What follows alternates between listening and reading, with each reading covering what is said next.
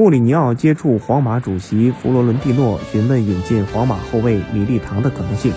据报道，热刺预计将在夏天失去维尔通亨，穆里尼奥希望引进新后卫替代比利时人。